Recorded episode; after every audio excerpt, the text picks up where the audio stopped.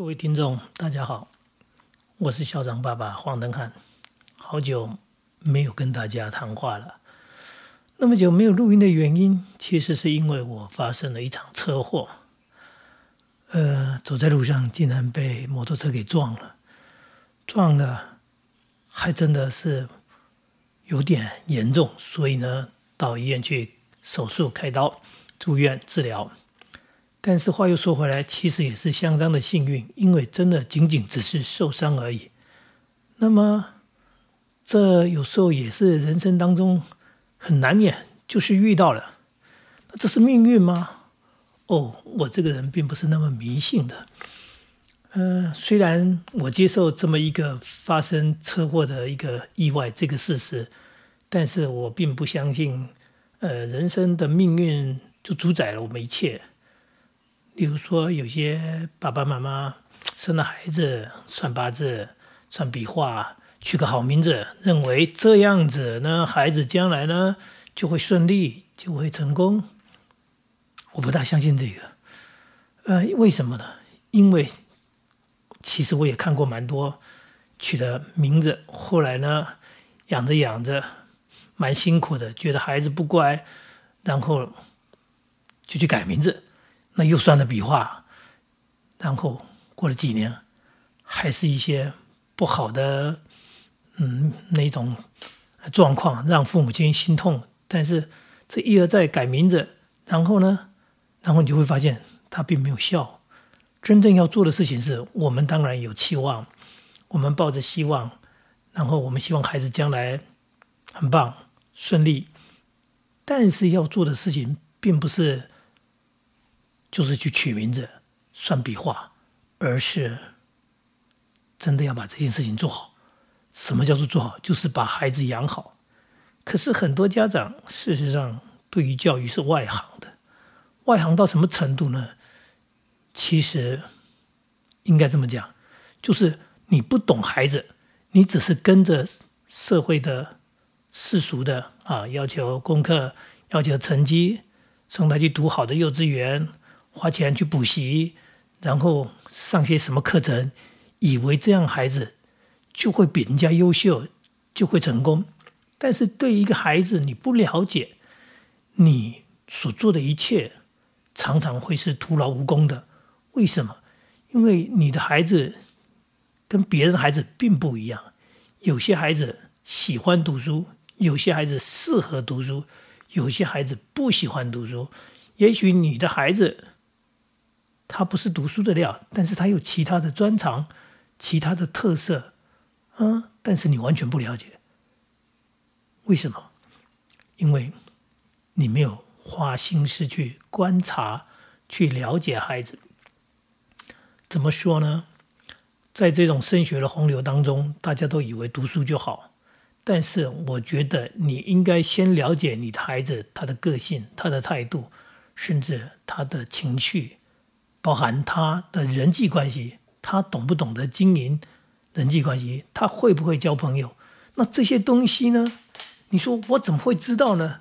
那当然会知道，因为孩子跟我们就是生活在一起，生活在一起，我们在跟孩子生活的时候，我们是不是能够花点心思、花点力气，然后来看、来判断，说我的孩子是一个什么样的孩子？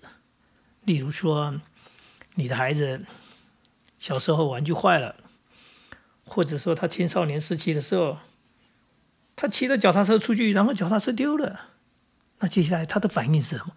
他对于这个事件的反应是什么？是无所谓，再买就有了，还是很懊恼、挫折的，还是一直念念不忘，无法正常的生活跟学习，还是他能够转念放下，然后回到？原来的生活轨道，那当然，每一种不同的反应，是因为孩子不同的价值观、不同的个性，这不是对错的问题，而是如果你够细心，你就会了解你孩子的个性是什么。我也说过，家长来学校看运动会，亲子教育日来学校参观教学，但是很多家长来了。事实上，他是来加油的，他买饮料，他买点心，他来帮孩子擦汗，来帮孩子照相，但是他并不清楚说，我其实可以利用一个这样的机会，来看看孩子到底在学校里面，他跟老师的关系是什么啊？那种老师上课的时候，或者在运动会的时候，他的态度是什么？然后他跟同学的相处是什么？就讲运动会吧，他是不是努力的、认真的在做操，或者在参与那个比赛、那个竞赛？那他在啦啦队的这个队伍当中，跟同学在那边坐着看表演、看比赛的时候，那他的态度是什么？那他跟旁边的同学的互动是什么？其实。家长利用这个时间，都可以很清楚的看到你的孩子是人缘很好，还是反过来是个边际儿，没什么朋友。那他是乐于其中跟同学一起参与活动，还是冷冷的坐在那里不知道要干什么？他是很勇敢的、很大方的在做操、在跳舞，还是随随便便、心不在焉，或者是？手足无措，好像很尴尬。其实这些部分，会回到刚刚讲的，不是对错的问题，是你必须透过这些事情去了解、去认识你的孩子。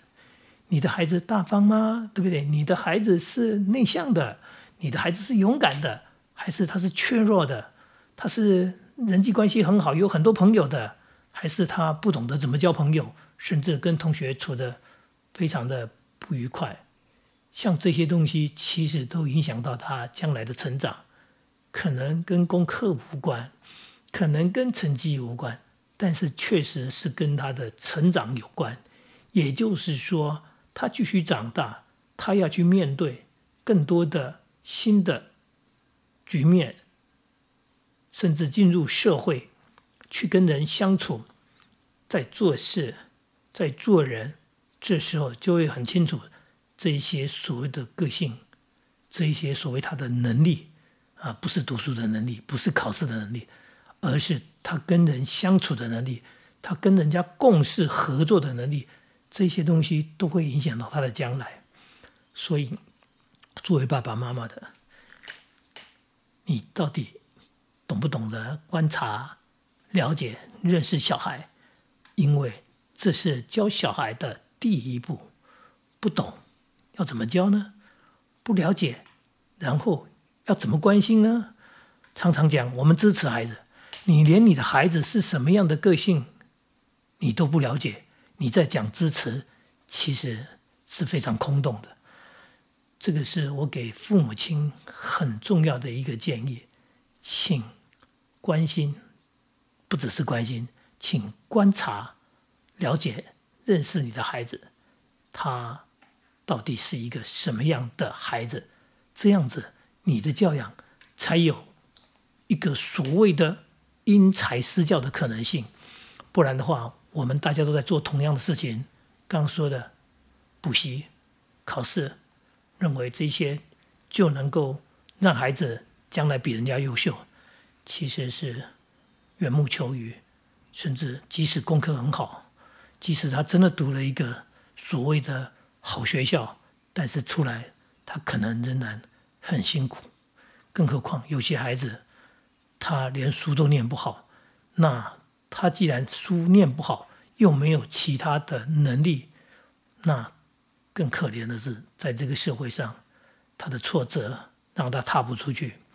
也就是说，我们现在家长在看，看着看着，一些年轻人当初也算了笔画。呃，也排了八字，取了好名字，结果长大之后连出社会的能力都没有，只能窝在家里。这时候再来后悔，其实已经来不及。人生最可怕的是，他只有一次，他没有重来，他不能说我错了，我再来一遍好吗？那如果养小孩像是买乐透，希望中个大奖。那但是乐透没中了，你可以再买，你可以买下一期，抱下一个希望。养小孩可不一样，当你养错了，当你没养好，其实没有机会重来一次，这是很现实，但是很真实。所以我们在养孩子的过程当中，去了解、认识自己的小孩，然后依照他的个性来陪伴他成长，那是最聪明的一种做法。不一定要跟人家一样，不一定要跟人家比赛。真的，相比比较，常常对孩子来说是最大的伤害，因为别人会的，他可能不会。但是你有没有发现，你孩子会的，别人不会，因为他们专长不同，兴趣不同，他们的发展也可能不同。那这是一件很重要的事情，这也是我给家长们、给爸爸妈妈们很重要的一个建议。请利用生活，请利用平常的日子跟孩子相处的时间，甚至有机会到学校去的一个机会当中，能够好好的观察一下你的孩子到底是一个什么样的孩子，好好的了解他。接下来你做的会比较正确，不会偏离了呃他的所谓发展的方向，也不会误导了，甚至是勉强了。扭曲了他的成长，这是一个最重要的事情。以上跟大家谈的是了解孩子、观察孩子、了解孩子，希望对你有帮助。谢谢大家。